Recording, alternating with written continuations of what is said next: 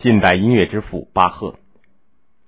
深夜，月光如洗，德国小城埃森纳赫一片寂静，整个城市进入甜美的梦乡。但是，一个小男孩却没有入睡。他轻手轻脚的从床上爬起来，轻轻的在窗下铺开了一本乐谱，认认真真的抄写起来。他时而搓搓僵直的手指，时而揉揉沉重的眼皮，忍受着寒冷和疲倦，聚精会神的抄着，抄着。这个有着一双大眼睛和高鼻梁的小男孩，就是约翰·塞巴斯蒂安·巴赫。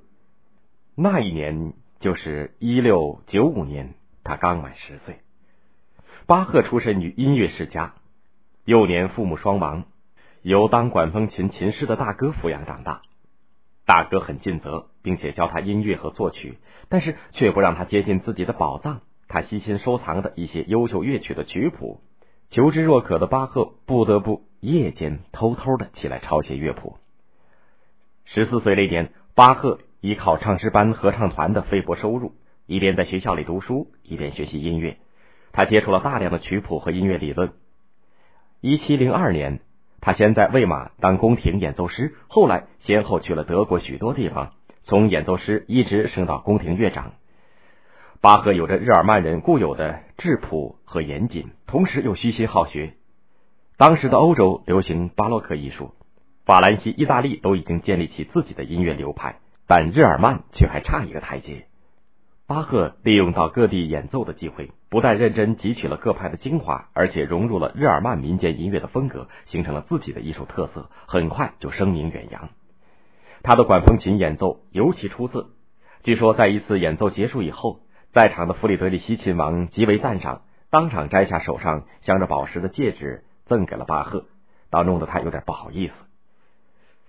一七一七年，著名的法国音乐家路易马尔尚。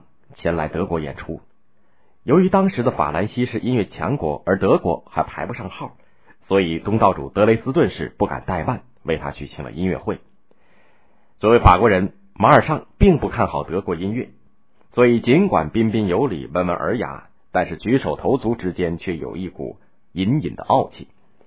马尔尚随手弹奏了一支法国的歌曲，的确演奏的非常动听，并且加上了十分美妙的变奏。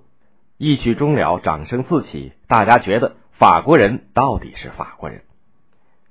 巴赫应邀出场演奏作为答谢，只见他谦恭有礼的致辞鞠躬，然后迎着法国人傲慢的目光，微微的一笑，胸有成竹的坐在琴前。他略一沉思，忽然间如同银瓶炸破，指尖顿时流出了一段轻快优美的旋律。马尔尚刚才演奏过的曲子，竟然被从头至尾演奏了出来。不过不是照搬，而是加入了自己的理解。全场掌声雷动。这一下子，客人脸上有点挂不住了，主人也颇有歉意。于是商定各自回去准备一下，几天以后举行互出主题的即兴演奏比赛。那一天很快就来到了，场面当然更为热烈，座无虚席。巴赫倒一点也不紧张。一如既往的向绅士淑女们问好致礼，可是眼看时间已经到，还不见马尔尚先生露面，于是赶紧派人去旅馆里去请，大家更是翘首以盼。好不容易盼到人来，却只有听差的一个人。原来这位法国人为了避免当场出丑，已经于前一天晚上打道回府了。全场一片欢腾，对抗赛成了巴赫的独奏音乐会。巴赫创造出了许多器乐曲，比如把意大利协奏曲题材和德国的传统复调音乐艺术融合的《勃兰登堡协奏曲》和平均律钢琴曲集。巴赫还创作了大量的声乐作品，比如 B 小调弥撒、清唱剧《马太受难曲》。在《马太受难曲》中，他把世俗的民歌旋律、舞蹈曲调、标题音乐的技法、音画式的描述。和传统的圣经宗教题材融为一体，深刻的刻画出一个普通人为了争取善良正义而经受的苦难，反映出了人类对理想世界的追求。一七二九年，该曲首次演奏。当时的圣托马斯大教堂建筑结构特殊，又有两台管风琴、两个廊台和两组纵向排列的长椅。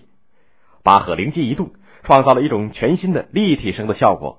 他让两台管风琴、两支合唱队、两支乐队交互演奏。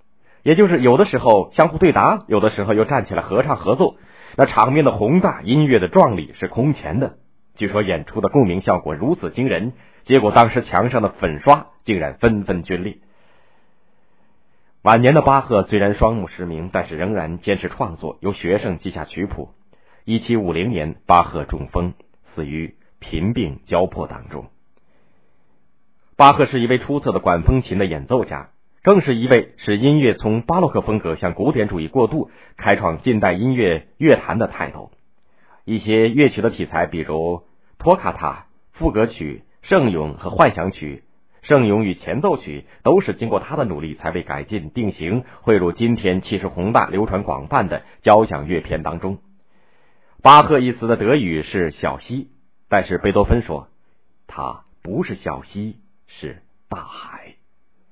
的确，巴赫的音乐就是大海，他是当之无愧的近代音乐之父。